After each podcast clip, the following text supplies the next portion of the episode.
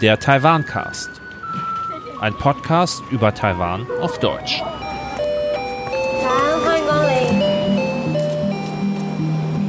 Hallo und herzlich willkommen zur neuen Folge vom Taiwan-Cast mit Klaus Ballenhagen und Mariano Klaas und meiner Wenigkeit Pascal Grebner.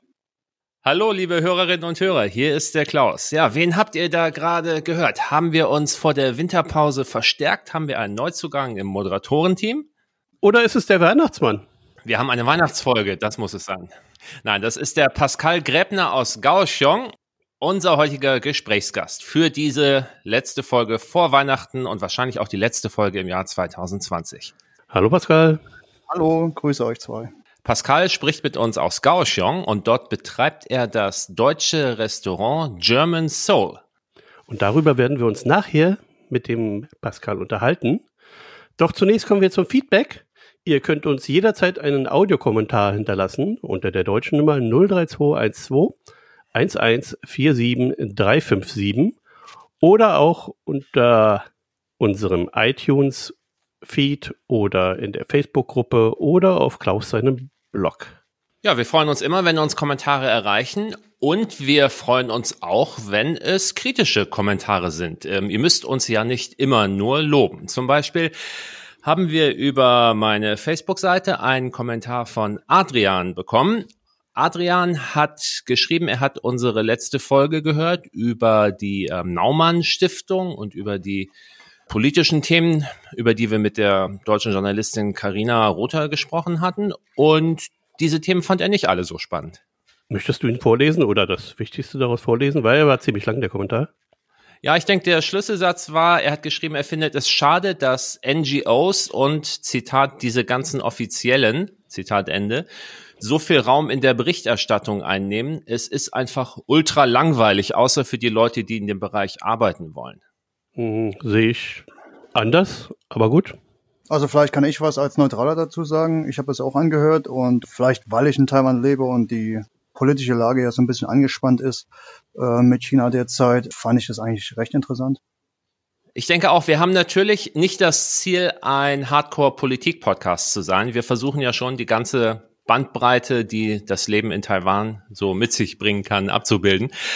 Aber Taiwan hat halt nicht einen Status wie ein normales Land. Also Taiwan selbst kann es sich nicht leisten, die Politik nicht wichtig zu finden, denke ich. Und am Ende sind es diese ganzen Offiziellen, also Politiker, die Entscheidungen treffen, die Taiwan unmittelbar betreffen und beeinflussen können. Und ich finde auch, wer Taiwan verstehen will, der muss eben auch die Politik und die politische Lage auch verstehen. Und deswegen müssen wir auch darüber reden. Sehe ich genauso. Kann ich unterschreiben. Außerdem sind das ja Themen, die in den meisten Medien, gerade wenn es um Taiwan geht, ausgeblendet oder relativ oberflächlich behandelt werden. Also jedes Mal, wenn wir uns hier ein Thema ein bisschen genauer vornehmen und darüber reden, dann ist die Chance nicht schlecht, dass ihr dabei auch Sachen erfahrt, die ihr halt in den normalen Berichten, denen man so nebenbei folgt, einfach nicht erfahren würde. Das ist zumindest unser Ziel, denke ich. Und dass nicht nur wir und einige wenige Zuhörer das Thema interessiert, sieht man auch daran, war das auf der Facebook-Seite oder auf Twitter, Klaus, dass die taiwanische Botschaft bzw. die Taiwan-Vertretung unseren Podcast gehört hat? Die hören seit einiger Zeit regelmäßig unseren Podcast, glaube ich, und die teilen das dann sowohl auf Twitter als auch auf Facebook und fassen dann auch immer auf Chinesisch kurz zusammen, worum das in der jeweiligen Folge geht. Das finde ich ganz nett. Das ist ein schöner Service. Pascal, sprichst du denn mittlerweile gutes Chinesisch? Ja, kommen wir jetzt nochmal schön direkt mit dem Finger an die Wunde. Ne? Ähm, äh, ja, also ich habe ich hab noch immer die Ausrede, dass ich seit sechs, und es ist wirklich so, dass seitdem ich in Taiwan angekommen bin, wir haben ja direkt mit Business, also angefangen mit, mit unserem, mit, wir wussten ja, worauf wir uns einlassen in Taiwan, was wir machen wollen. Und äh, wir sind angekommen, haben wirklich direkt angefangen mit Arbeiten, also alles vorzubereiten für unser Geschäft. Und ich, Zeit ist für mich wirklich ja, sehr begrenzt. Und um Chinesisch wirklich zu lernen, ich habe ja, ich habe zwei Jahre in China gelebt und da hätte ich die Zeit nutzen sollen. Also wenn ich nochmal zurückgehen könnte, würde ich sagen, hätte ich die Zeit in China wirklich nutzen sollen, um Chinesisch zu lernen. Aber bis dahin dachte ich immer, ich kenne es ja mit Holländisch kenne ich das, ging mir ähnlich. Ich habe äh, in Holland studiert und habe da sechs Jahre insge insgesamt gelebt und da kam es so Learning by Doing. Ne? Also man hat am Anfang hat natürlich Sprachkurs gemacht, aber ich habe wirklich einen riesen Schritt vorwärts gemacht, als ich dann angefangen habe, die Sprache anzuwenden. Und ich dachte, mit Chinesisch ist es ähnlich. Also irgendwann schnappt man Wörter auf und dann fängt man an zu reden und Learning by Doing und dann da kommt das von selbst. Aber dem ist halt nicht so. Also Chinesisch ist wirklich eine Sprache für sich. Ich habe auch bisher ganz wenige kennengelernt, die gesagt haben, die haben es halt aufgeschnappt ja, auf der Straße. Man muss wirklich sehr viel Zeit investieren. Und das, obwohl Pascal mit einer Taiwanerin verheiratet ist. Wir reden auch gleich nochmal ein bisschen mehr über deine Hintergrundgeschichte, ja. ähm, wie du nach Taiwan gekommen bist, wie du dich dafür entschieden hast, ein Restaurant aufzumachen. Aber nochmal kurz zurück zu dem Hörerfeedback. Also ähm, wir sind trotzdem, oder ich bin trotzdem auch dankbar dafür, dass Adrian uns seine Meinung da mitgeteilt hat. Auch wenn er in dem Fall nicht alles so prima fand, was wir machen, ist trotzdem wertvolle Rückmeldung für uns. Und es gab noch einen weiteren Kommentar, den hat der Mariano auf Patreon oder auf Patreon gelesen. Dieser Kommentar stammt von Nanny. Ihr könnt uns übrigens auf Patreon unterstützen, einen kleinen Obolus zukommen lassen, davon werden die Serverkosten bezahlt. Patreon.com slash Taiwancast. Genau. Am besten, ihr gebt in der Suchmaschine eurer Wahl Taiwancast ein und dann findet ihr alle Infos dort. Ich fand ihn wirklich sehr süß. Äh, lieber Mariano, lieber Klaus, vor kurzem habe ich auf Spotify euren Podcast gefunden und möchte euch einfach mal für die tolle Arbeit loben, die ihr macht. Dann folgt ein bisschen die Hintergrundgeschichte, wie Nani nach Taiwan gekommen ist und hier studiert hatte. Und dann schreibt sie, da sie jetzt ja nicht mehr in Taiwan sein kann, euer Podcast ist für mich nicht nur ein toller Ersatz, etwas über das Land zu lernen. Und dann müssen wir jetzt zitieren, so wie es da steht. Eure sympathische Art, auch komplexe und vielleicht nicht immer ganz einfache gesellschaftliche Themen zu verpacken, macht das Ganze zu einem großen Spaß. Vielen, vielen Dank. Ja, vielen Dank. Das ist wirklich nett. Ja, finde ich auch, muss ich echt sagen. Hast du uns auch schon mal einen Kommentar geschrieben, Pascal? Nee, aber ich, äh, ich kann das so unterschreiben. Also ich finde das, wie ihr das erzählt und ich habe auch echt vor euren Sachen schon viel gelernt, wo ich dachte, habe ich eigentlich schon genug Einblick, aber nee, dem war dann doch nicht so. Also ich habe äh, ja, viel von eurem Podcast schon gelernt und fand ich auch richtig gut, wie ihr das so rüberbringt, ja. Und du hast schon mal erwähnt, dass du richtig viele Podcasts hörst, weil das auch bei der Arbeit, weil du viel Zeit hast. Genau, das ist halt, das ist, äh, dafür habe ich Zeit. Also ich habe halt sehr viel Listening Time, so Hörzeit. Weil ich arbeite halt viel mit den Händen und ja, dabei kann ich halt was anhören. Mhm, aber bevor die Gäste kommen dann. Ja, ja, bevor die Gäste kommen, natürlich. Also meine Arbeit wird im Prinzip gemacht, bevor wir aufmachen. Ja, und danach bin ich nur noch, ja. Gastgeber. Ja, ich bin da, aber solange nichts, solange jetzt kein äh, Bierfass gewechselt werden muss oder irgendwas wirklich schief geht, sind wir derzeit personell so gut aufgestellt, dass ich eigentlich nicht wirklich im Restaurant mitarbeite. Kommen wir doch mal zu unserem Fokusthema Weihnachten. Weihnachten. Das interessiert mich ja. Da habe ich den Klaus gefragt, was können wir denn da machen? Und da hat er gesagt, nein, dann schreibe ich einfach mal den Pascal an. Gibt es denn bei dir im Restaurant ein Weihnachtsmenü? so, und gibt es denn gibt's, gibt's denn Gänsebraten? Und wenn ja, wer ist das? Also es ist lustig, dass, dass wir dieses Jahr reden, weil jedes Mal, wenn mich in letzter Zeit Leute fragen, habt ihr irgendwelche Specials für Weihnachten dieses Jahr? Ist die Antwort, ja, wir machen dieses Jahr was ganz Spezielles. Wir haben nämlich geschlossen. weil mein Sohn ist jetzt zweieinhalb Jahre alt und wir haben uns dieses Jahr entschlossen, dass wir ja einfach mal ein bisschen Familienzeit verbringen und wirklich selber Weihnachten machen, feiern, weil wir das Jahr über genug arbeiten und ja, zumachen. Wir haben aber die letzten, äh, die letzten Jahre haben wir immer klassisches Weihnachtsessen im Restaurant gemacht.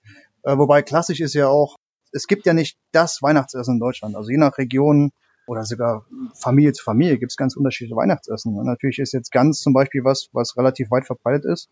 Aber wenn man jetzt nach Berlin geht, dann äh, gibt es auch viel einfach nur Kartoffelsalat mit Wiener Würsten. Und wofür habt ihr euch dann in Kaohsiung entschieden, was zu servieren? Also meine Urgroßmutter kommt aus Schlesien und ich weiß nicht genau, woher es kommt, aber bei uns zu Hause gibt es zu Weihnachten immer Bratwurst in Butter gebraten, Mehlklöße mit Eisbein, Meerrettichsoße und Sauerkraut. Und genau das haben wir jetzt zu Weihnachten gemacht. Jetzt habe ich Hunger, Hunger, Hunger. Ihr habt schlesische Weihnachtstradition nach Gauchung gebracht. Schön. Und wie kam das an bei den Gästen?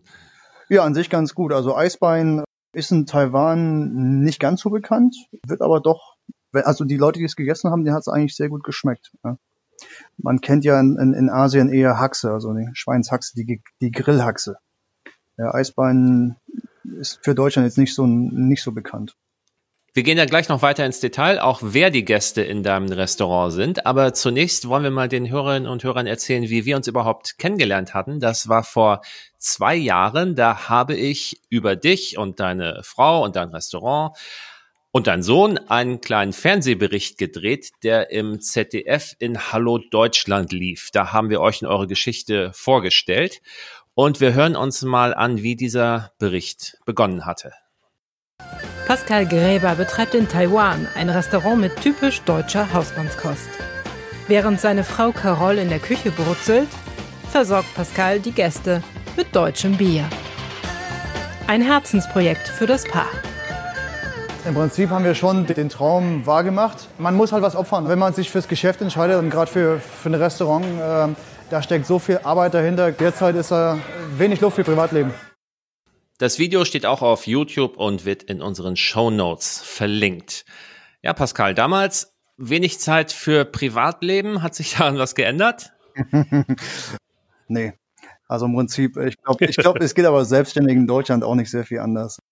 Das Problem ist halt die Doppelbelastung, die wir haben. Ja, wir haben ja eine Wurstproduktion und ein Restaurant. Das Problem ist halt, dass das eine das andere bedingt. Also ich kann zum Beispiel nicht das Restaurant machen ohne die Produktion weil die Produkte kann ich halt nicht irgendwo mehr kaufen. Zumindest nicht in der Qualität. Es gibt zwar hier deutsche Wurst, die man kaufen kann, also sie wird, wird als deutsche Wurst beworben. Äh, ja, aber es ist halt nicht wirklich, es ist absolut nicht das Gleiche. Von daher, das eine bedingt das andere. Ja, zu dem Punkt können wir aber gleich noch kommen, dass ich im Prinzip jemanden suche, einen Partner, einen Geschäftspartner suche, der das Restaurant übernimmt. Ja, und meine, meine Vision ist eigentlich, das, das Restaurant wachsen zu lassen, indem man ein zweites und ein drittes vielleicht sogar noch aufmacht. Ja, das ist doch mal ein schöner Cliffhanger und eine Motivation für die Hörerinnen und Hörer auch bis zum Ende des Gesprächs dabei zu bleiben. Darüber reden wir dann gegen Ende. Also es gibt eine Chance für euch auch einzusteigen und vielleicht auch ins deutsche Restaurant-Business in Taiwan einzusteigen. Und man muss ja dann jeden Abend die Wurstqualität kosten, äh, testen. Also. Und, und das Bier. und das Bier. Also ich gucke schon nach Flügen. Ja, ja.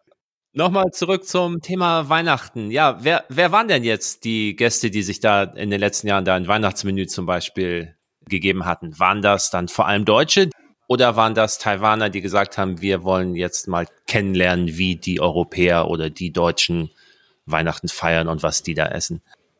Das war eigentlich sehr gemischt. Also gut, Deutsche gibt es in Kaohsiung sehr wenige. Es gibt sehr wenige Deutsche, die in Kaohsiung leben, aber einige Expats kamen, also sprich Ausländer, die halt in Taiwan wohnen und arbeiten und aber auch relativ viele, viele Lokale.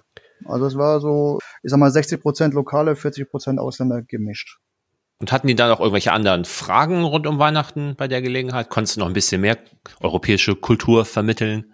Ähm, ja gut, die haben halt gefragt, so ob das das Essen jetzt, ob das in Deutschland jetzt speziell ist für Weihnachten. Dann habe ich ihnen natürlich genauso erklärt, wie ich euch das gerade gesagt habe, dass in Deutschland halt jede Familie oder jede Region so ein bisschen was anderes macht zu Weihnachten, dass es nicht das Weihnachtsessen gibt und dass das äh, das traditionelle Essen aus meiner Familie ist und was meine Familie jetzt auch ne, zu demselben Tag im Prinzip in Deutschland essen wird. Wo ich herkomme, habe ich erzählt, dass ich halt aus dem Erzgebirge komme und dass die Region gerade für Weihnachten in, in Deutschland auch relativ bekannt ist und halt besonders schön ist aufgrund des, äh, des Brauchtums, der Bergmänner und, ähm, und ganzen, den ganzen Schnitzfiguren, was es alles gibt, äh, dass die Schwibbögen in den Fenstern stehen, dass wenn man da durch, abends durch, durch eine Stadt oder durch ein Dorf fährt, dass es halt einfach wunderschön aussieht. Und wenn man Glück hat und es schneit noch, dann ist es natürlich besonders schön. Und die Weihnachtsmärkte sind auch sehr traditionell und einfach ein Erlebnis. In normalen Jahren. Jetzt ja ein bisschen anders. Ja, dieses Jahr ist natürlich äh, hm, sehr besonders. Kommen wir doch mal zu der Atmosphäre, die wir jetzt äh, bei dir im Süden in Taiwan finden können. Gibt es da irgendwie Weihnachtsdeko in der Stadt? Ist denn Weihnachten generell in Taiwan was, was Großes oder Chinese New Year ist größer, ist mir schon klar, aber ist das was Großes? Lustig. Ich habe heute Morgen habe ich noch mit zwei Freunden gesprochen und die sind schon ein bisschen länger in Taiwan als ich. Ich bin jetzt seit sechs Jahren da und seitdem ich hier bin, wurde halt immer schon zu Weihnachten ein bisschen geschmückt. Also fast überall steht, steht ein Tannebaum. Also vor der Shopping Malls werden extrem äh, geschmückt und Restaurants. Oh, das sieht man schon viel, aber es ist halt extrem kommerzialisiert. Und vor zehn Jahren wäre es halt noch nicht so gewesen. Also wäre Weihnachten noch nicht so groß gewesen, wie es zum Beispiel heute ist. Ich glaube, das ist sehr aus, aus Amerika rübergeschwappt. Weil es ist ja in Taiwan kein Holiday, also kein Festtag. Man geht ganz normal arbeiten, alle, alle Geschäfte, auch es gibt ja keinen Weihnachtsfeiertag. Alles hat ganz normal auf. Von daher kommt man halt dann auch nicht wirklich in die Stimmung. Und die meisten Leute wissen wahrscheinlich auch nicht den Hintergrund von Weihnachten. Ne? Die denken halt nur an Geschenke und Weihnachtsmann, aber die wissen halt nicht im Prinzip, wo es herkommt, weil Taiwan ja ein sehr buddhistisches Land ist oder taoistisch. Aber man sieht schon ein bisschen was in der Stadt, das ist doch schön. Ja, man sieht schon viel, wobei es teilweise auch ein bisschen übertrieben wird. Also äh, wenn man ins Fitnessstudio geht zum Beispiel, und da ist ähm, Anfang November steht da schon ein großer äh, Weihnachtsbaum, äh, Tannenbaum geschmückt und Weihnachtsgeschenke liegen drunter und sowas, dann denkt man schon so, oh, jetzt schon, ist ein bisschen früh. Weil wenn man bedenkt, hier sind es dann äh, um die Zeit meistens noch hier im Süden 30 Grad und Sonnenschein draußen, dann ist es schon es ist für uns ja sowieso immer so ein bisschen befremdlich, wenn man auch die Australier und Neuseeländer sieht. Weihnachten ist bei denen halt Sommer und die kennen das ja gar nicht anders. Trotzdem ist der Weihnachtsmann dort mit einem wirklich dicken Mantel unterwegs.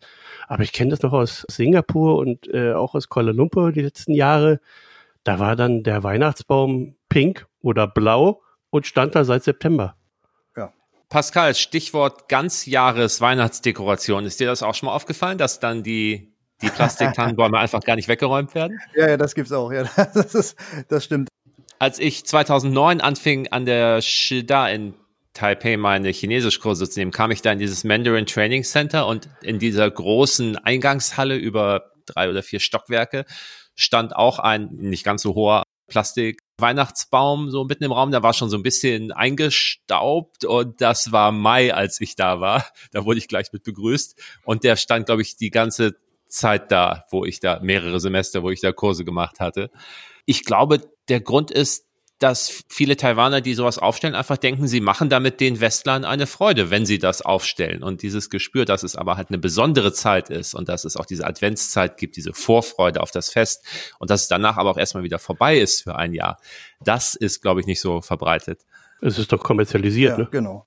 Ja, ich glaube, Weihnachten hat so ein bisschen hier ein Stellenwert, gerade für die Geschäfte natürlich und für die Firmen, die, die werben und Umsatz machen wollen, so ein bisschen wie Halloween in Deutschland. Also es hat nicht wirklich eine Tradition. Man hat aber gemerkt, dass es vielleicht gut ankommt oder dass es da Interessantes drumherum gibt, womit man dekorieren kann und was man verkaufen kann. Und dann wird das halt jetzt seit ein paar Jahren verstärkt gepusht und man macht da mit. Aber es äh, ist halt nicht so verwurzelt in der Kultur, sondern weil es interessant ist. Ja, mit Sicherheit. Und wie werdet ihr denn persönlich Weihnachten feiern jetzt in der Familie? Habt ihr einen Baum zu Hause und wenn ja, woher? Ja, also Baum, zu Hause haben wir jetzt keinen Baum, wir haben auch nicht geschmückt zu Hause. Wir sind auch sehr selten, also wir, wir haben so, wir leben sowieso ein sehr komisches Leben, wenn man es mit normalen Leuten, normalen Leuten vergleicht, mit so, mit Leuten, die halt ganz normal arbeiten gehen, danach zu Hause sind. Weil wir arbeiten halt wirklich viel und wir sind wirklich, wir gehen nach Hause zum Schlafen. Also wir haben zu Hause nicht mal ein Wohnzimmer, ein richtiges Wohnzimmer, weil wir sind halt bis auf zum Schlafen oder zum Arbeiten sind wir halt nicht wirklich zu Hause. Mein Sohn, der geht abends immer zur Oma und ja, wenn wir nach Hause gehen, dann gehen wir im Prinzip ins Bett größtens. Also wir haben, äh, wir halten uns zu Hause nicht wirklich auf. Deswegen haben wir jetzt auch nicht geschmückt. Die letzten fünf Jahre haben wir Weihnachten im Prinzip überhaupt nicht gefeiert die ersten zwei Jahre haben wir auf dem Nachtmarkt gearbeitet und da haben wir auch ganz normal aufgehabt, haben privat überhaupt nicht gefeiert. Und die letzten drei Jahre haben wir halt im Restaurant Weihnachten für unsere Gäste gemacht. Da ist schon natürlich schon so ein bisschen Stimmung aufgekommen. Wir haben alles ein bisschen schön dekoriert und dann habe ich noch Räuchermännchen aufgestellt und Räucherkerzen angezündet. Und da, da kam natürlich dann schon so die Kindheitserinnerung hoch. Weihnachtslieder gespielt? Weihnacht, natürlich, ja, Weihnachtslieder gespielt, deutsche Weihnachtslieder auch da ist natürlich schon, dass man dann Familie vermisst und, und wirklich so ein bisschen Weihnachtsstimmung bekommt.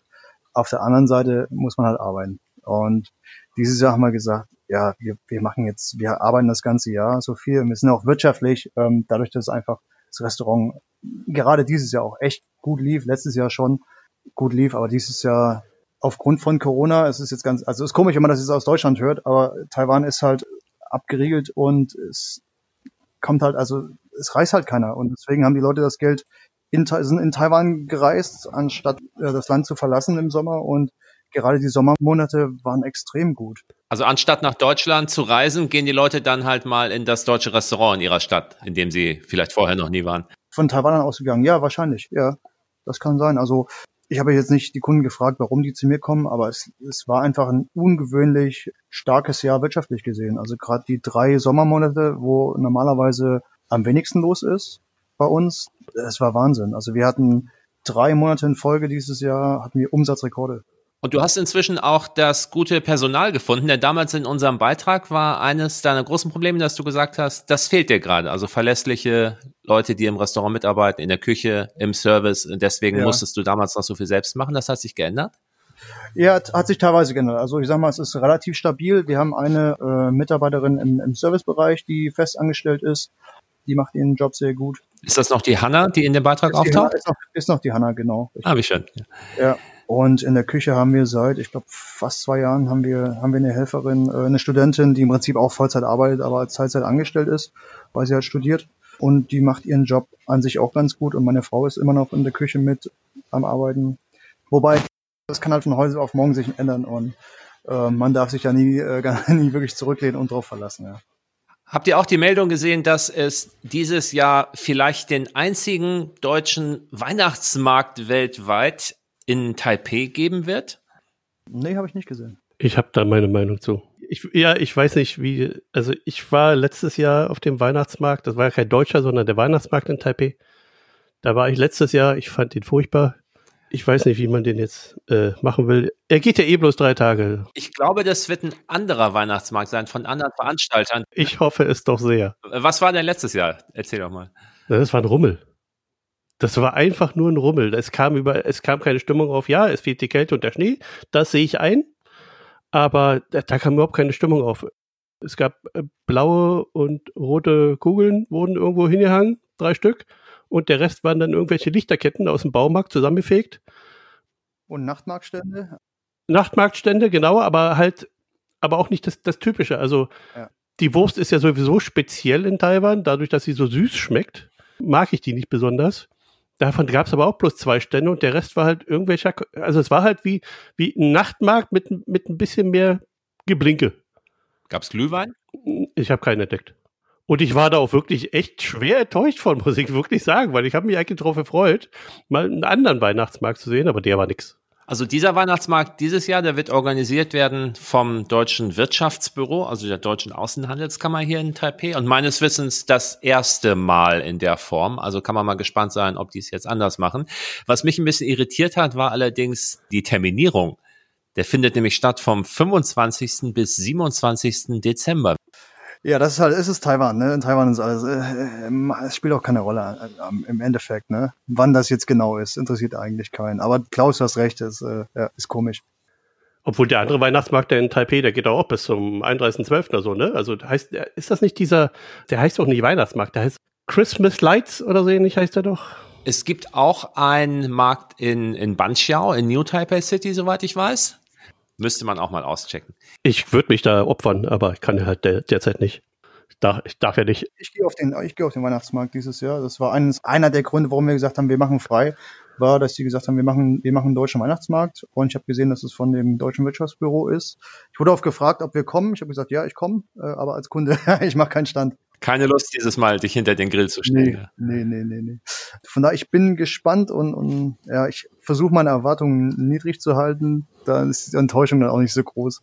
Aber wir machen es auch ein bisschen mehr, um jetzt einen Grund zu haben, um ja nach Taipei zu gehen, Freunde zu besuchen und einfach mal vier Tage Urlaub zu machen. Vielen Dank, Pascal. Das waren ja ähm, interessante ähm, Einblicke bei euch da unten im Süden. Der Klaus macht im Norden aber auch noch eine andere Sache in normalen Jahren. Erzähl uns doch mal was darüber, Klaus. Ja, es hat vor einigen Jahren angefangen. Ich glaube, das muss auch so 2012 oder sogar noch vorher gewesen sein. Da wurde ich kontaktiert von einer Professorin von einer der größeren Deutschfakultäten in Taiwan, also wo Taiwaner Deutsch lernen, von der Furen University. Und die hat gesagt, unsere Studenten, gerade die im ersten Semester, die wissen auch nicht so richtig, was das mit Weihnachten auf sich hat. Und die finden das auch interessant, wenn echter Deutscher kommt und denen was erzählt. Kannst du nicht mal, das war so im ja, November, Anfang Dezember, kannst du nicht mal vorbeikommen und einen Vortrag halten über Weihnachten in Deutschland? 好，你们都有学过圣诞节的德文，对不对？都是 Weihnachten, Weihnachten in Deutschland. Und das hatte ich dann damals gemacht und habe es danach ja noch vier oder fünfmal inzwischen wieder gemacht. Also nicht jedes Jahr, aber schon immer wieder mal. Und dann stehe ich da vor 30, 40 Erstsemestern Taiwanern, die Deutsch lernen und versuche denen auf Chinesisch etwas über deutsches Weihnachten und deutsche Weihnachtstraditionen zu erzählen. 圣诞节对德国人是一个非常重要的节日，就像 台湾是过年，德国是圣诞节。 Singt ihr dann auch? Wir singen auch, das ist dann so ein bisschen der Höhepunkt der ganzen Geschichte, aber vorher versuche ich wirklich so ganz grundlegende Begriffe und Konzepte zu erklären. Und ich erzähle Ihnen dann, was ist überhaupt die Adventszeit? Warum gibt es den Adventskranz und warum zündet man eine Kerze nach der anderen an? Warum gibt es Weihnachtsbäume? Was symbolisieren die? Warum stellt man sich in der dunkelsten Zeit des Jahres einen grünen Baum in die Stube und zündet den äh, mit Lichtern an? Was bedeutet Weihnachten heute? Es ist der religiöse Aspekt, es ist das Familienfest und es ist das sich gegenseitig Geschenke machen. Und alle solche Geschichten versuche ich so ein bisschen auf den Punkt zu bringen und ich habe dazu auch ein PowerPoint vorbereitet und das steht auch im Netz. Das stellen wir auch in die Show Notes. Da kann sich auch jeder mal, der Interesse hat, vielleicht ein paar chinesische Vokabeln raussuchen für Weihnachtsmarkt oder Adventskranz oder ähnliches. Pascal, deine Chance. Warte, ich war gerade, ich war gerade, äh, Entschuldigung, ich war, hab, war gerade abwesend. Deine Chance, was Chinesisches zu lernen. Ach so, es okay. Ähm, aber Klaus, reichen denn da überhaupt so ein paar Folien von einer Präsentation aus, dass man so vermittelt, wie Weihnachten ist? Ja, ich habe auch ein bisschen gestöbert nach passenden Videos, die ich da noch in den Vortrag eingebunden habe. Und eines, das finde ich besonders toll und das kommt auch jedes Mal gut an. Ich habe überlegt, wie kann man den Leuten vermitteln, was die Bescherung ist, wenn der Weihnachtsmann kommt und Geschenke bringt? Und ich hatte dann tatsächlich ein Video gefunden, was eine deutsche Familie irgendwann mal öffentlich bei YouTube hochgeladen hatte, wo Papa am Heiligabend die Videokamera gehalten hat und es gibt einen kleinen Sohn und es gibt seine Schwester und dann klopft es an der Tür und der Weihnachtsmann kommt rein. Der Weihnachtsmann. Oh, schön. Der Weihnachtsmann kommt zu uns nach Hause. Die haben das einfach diesen ja doch sehr intimen Familienmoment haben die einfach mal mitgefilmt und für die Nachwelt festgehalten. Und das ist also ganz toll, weil einfach der kleine Junge, der macht so schön große Augen und man spürt wirklich, was das äh, für den in diesem Moment bedeutet. Sag mal Hallo Weihnachtsmann. Hallo. Och, och, och. Hast du artig, Robin? Ja. Ja, artig war der Robin. Ja. Dann huscht dann nochmal die Katze jault durchs Bild und das ist einfach so ein Stück echtes deutsches Familienleben, was ich den Studenten dann zeige und ich glaube, da bleibt auch was hängen. Das ähm, bringt auch irgendwie so ein bisschen Verständnis. Dann bist du also der Weihnachtsbotschafter in Taiwan. Ich bin so eine Art Weihnachtsbotschafter, ja, alle paar Jahre zumindest mal. Und gegen Ende wollen wir dann natürlich auch gemeinsam ein Lied singen. Was, welches Lied würdet ihr euch denn aussuchen, wenn es jetzt darum geht, mit taiwanischen Studenten zusammen ein deutsches Weihnachtslied zu singen? Stille Nacht. Ja, ja, also das ist genau, das ist mir auch gerade in den Kopf, äh, in den Sinn gekommen. Traditionell, Hm, Zumal es eine katholische Universität ist, die Furen, ja. gut, dann passt auch. Ja, ich habe mich dann aber doch für etwas moderneres und etwas weniger religiöses und getragenes entschieden. Und ich war gekommen auf Rolf Zukowski in der Weihnachtsbäckerei. Oh, das ist gut. Ah, okay. Ich finde auch Rolf Zukowski ist auch ein wunderbarer Botschafter deutscher Kultur und deutscher Sprache. Und ich habe dann auch ein Fernsehaufzeichnungen aus den, wir müssen so die späten 80er sein, mit glücklichen, strahlenden, blonden Kindern im Fernsehstudio in der Weihnachtsbäckerei. Und das schauen wir uns dann an. Die Professorin hat dann noch den Text auf Deutsch und auch nochmal auf Chinesisch übersetzt, erklärt dir nochmal, geht nochmal die ganzen Vokabeln durch. Und dann singen wir das alle gemeinsam und danach gibt es deutsche Weihnachtsplätzchen und dann äh, wird der Nachmittag damit beschlossen. Erklärst du denen dann auch diese komische deutsche Tradition, die ich nicht verstehe, warum man unbedingt drei Haselnüsse für Aschenbrödel oder Winnetou sehen muss zu Weihnachten? Oder Sissy? Nein, weil das eine Tradition ist, die an mir zum Beispiel total vorbeigegangen ist. Also meine prägenden Jahre waren vor der Wiedervereinigung, was Weihnachten angeht, und ich glaube nicht, dass wir uns da die drei Nüsse für Aschenbrödel angeguckt haben. Ja, bei uns in der Familie ist es Sissy. Es werden alle drei Teile ge geschaut. ich weiß nicht, ich weiß nicht warum. Du kannst da bestimmt schon mitsprechen. Gibt es einen Dialog, den du dir gemerkt hast? Nee, aber es ist, äh, man macht ja dann noch ein Trinkspiel draus, ne? Jedes Mal, wenn Eure Majestät gesagt wird, gibt es halt einen kurzen. und dann ist es auch relativ schnell vorbei. Das haben wir uns also jetzt abgewöhnt, das machen wir jetzt nicht mehr. Das war noch in unserer jungen wilden Zeit. Wir sind ja auch aus dem Alter raus. Aber Als ihr in eurer jungen wilden Zeit Sissy geguckt habt, alles klar. ja. Naja, und das gibt es bei uns noch die Tradition, die ist dann aber zum Jahreswechsel. Man guckt halt am 1.1. das Traumschiff ohne Ton. Man denkt sich die Dialoge selber aus, während man auf der Couch sitzt. Das macht wirklich Spaß. Also, das finde ich ist bei uns in der Familie eine tolle Tradition, dass wir halt so einen Quatsch machen. Mein Sohn ist jetzt 13, äh, wird bald 14, der macht es leider nicht mehr mit, der findet es doof. Pascal, bevor du nach Taiwan gegangen bist, was war denn da deine berufliche Laufbahn? Du hast gesagt, du hast studiert in Holland, dann warst du in China für zwei Jahre. Erzähl mal was. Ja, ich habe in Holland habe ich Marketing studiert und habe dann eine Zeit lang in dem Beruf gearbeitet, ungefähr sechs Monate. Und dann bin ich, ähm, wollte ich zum Masterstudium nach China gehen, äh, nochmal Management studieren. Ähm, das habe ich relativ schnell da beendet, weil das von der von der Studienqualität her nicht ganz so dem entsprochen hat, was ich mir vorgestellt habe. Und dann hing ich ein bisschen in der Luft, weil ich halt alles in Deutschland im Prinzip verkauft habe und ich wollte wirklich, ich habe geplant, die nächsten Jahre in Asien zu bleiben. Und dann habe ich mir überlegt, was ich irgendwie machen könnte in China. Und dann ist mir irgendwie, bin ich auf die Idee gekommen, dass es keine deutsche Wurst gibt. Also ich ist mir zumindest, ich habe in Wuhan gelebt. Damals wusste noch niemand, wo es ist. Heute hm. erste Reaktion, oh, Wuhan, ähm, Angst in den Augen. Ja, ist halt eine sehr chinesische Stadt und ähm, es gibt relativ wenige Ausländer und da gab es einfach keine deutschen Produkte, keine deutsche Wurst und dachte mir so, das könnte eine Marktlücke sein. Bin dann zurück nach Deutschland, habe mir das in einem Crashkurs beibringen lassen, wie man eine deutsche Bratwurst herstellt, also eine Sorte von Wurst und ja, mit der Erwartung zurück nach China und dann da Wurst herzustellen und die zu vermarkten. Long story short, meine Frau kommt aus Taiwan, wir waren in Taiwan im Urlaub gewesen, habe mich direkt ins Land verliebt, hatte auch keine, keine richtige Lust mehr auf China zu der Zeit, aus verschiedenen Gründen und wir haben das Ganze in Taiwan gemacht.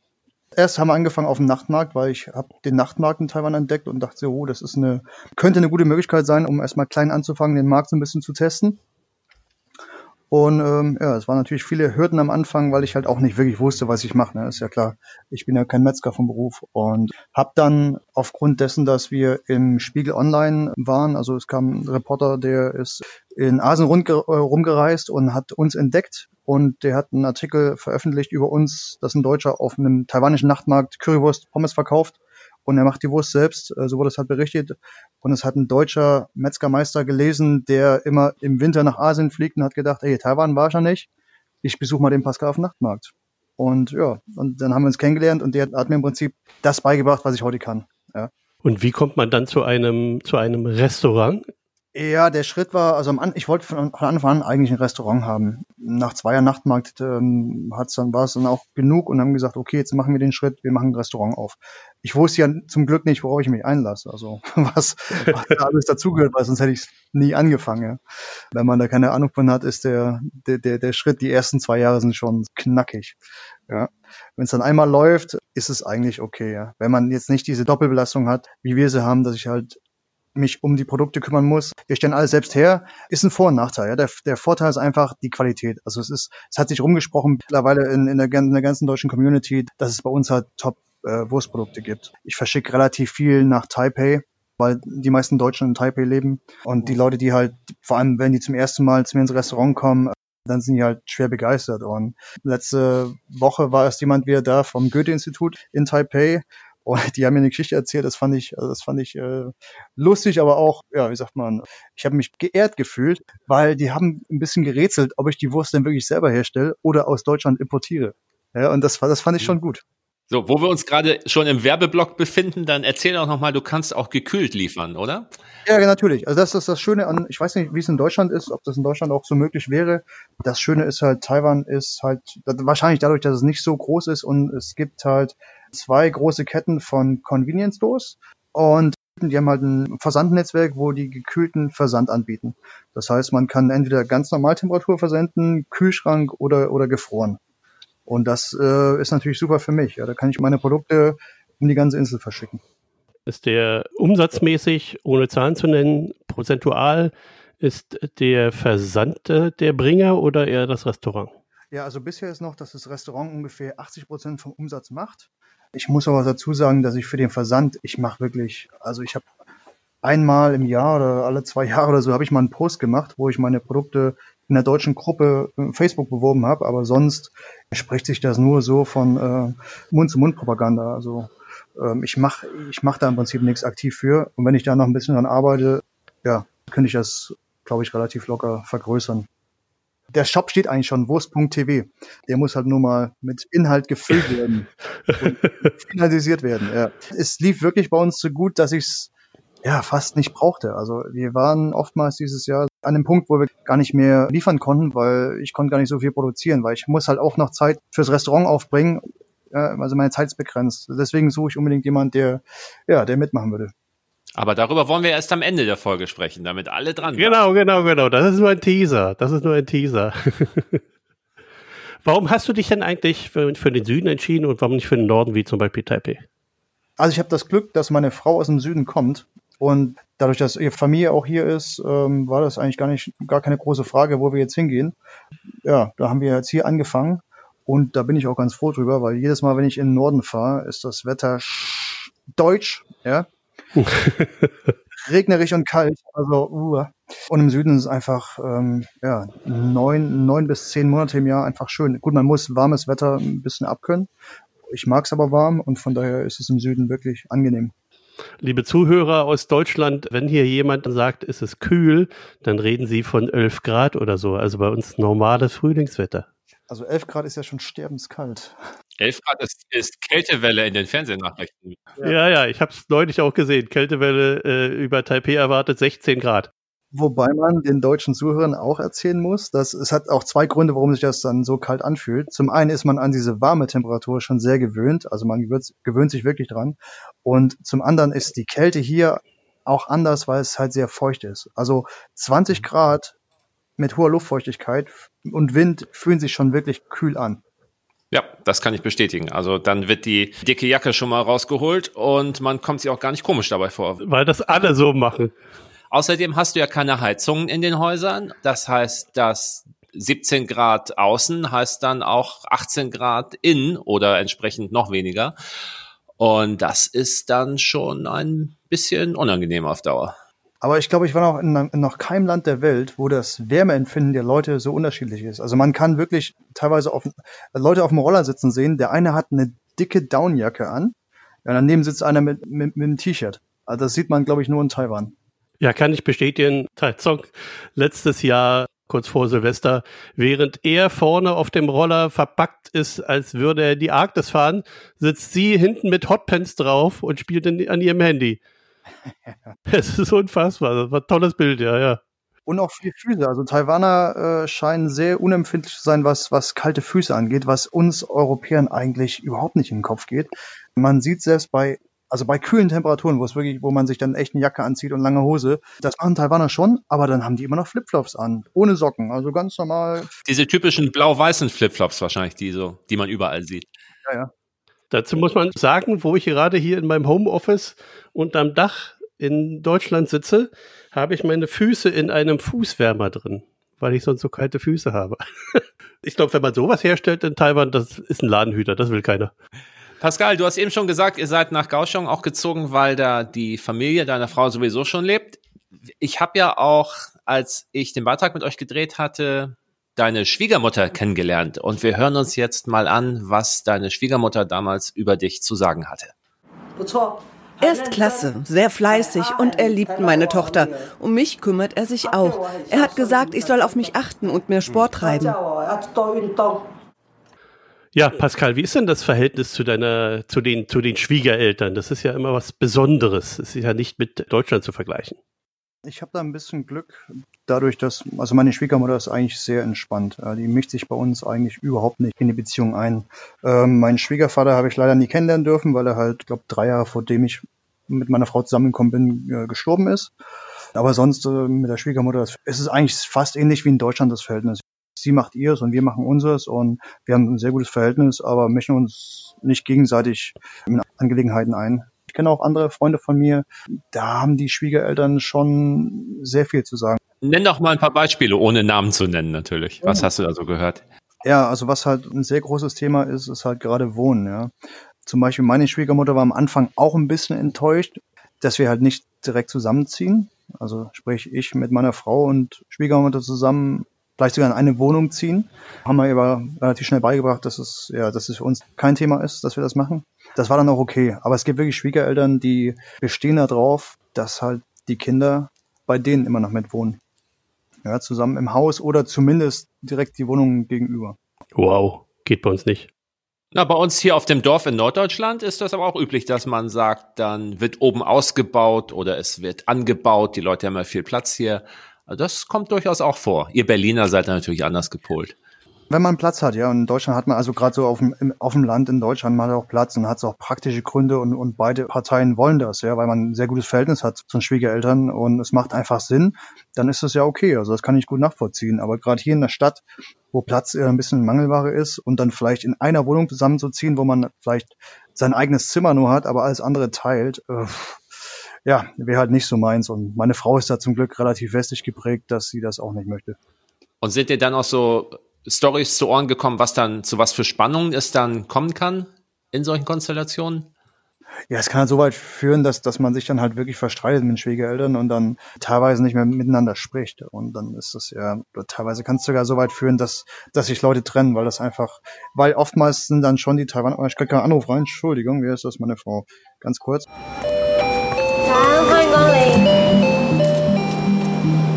Ja, teilweise kann es sogar dazu kommen, dass sich Paare äh, sogar trennen. Weil die Einmischung wirklich so groß ist? Ja, ja. Ihr werdet ja auch mal irgendwann Schwiegereltern sein. Ich hoffe, ihr mischt euch dann nicht in das Leben eurer Kinder dann so ein. Nee. Also klar, wenn man immer, möchte man immer einen Bezug zu seinen Kindern haben, ja.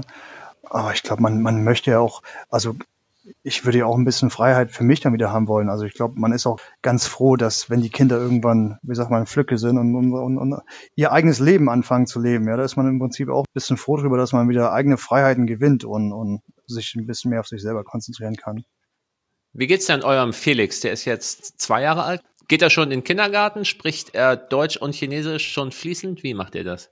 Ja, also ähm, ja, ist zweieinhalb Jahre jetzt. Ihm geht's sehr gut. Bin auch mit der Sprache sehr zufrieden. Da kommt wieder ins Spiel, dass es sehr gut ist für mich, dass ich kein Chinesisch spreche, weil ich habe einige Freunde, die sprechen sehr gut Chinesisch.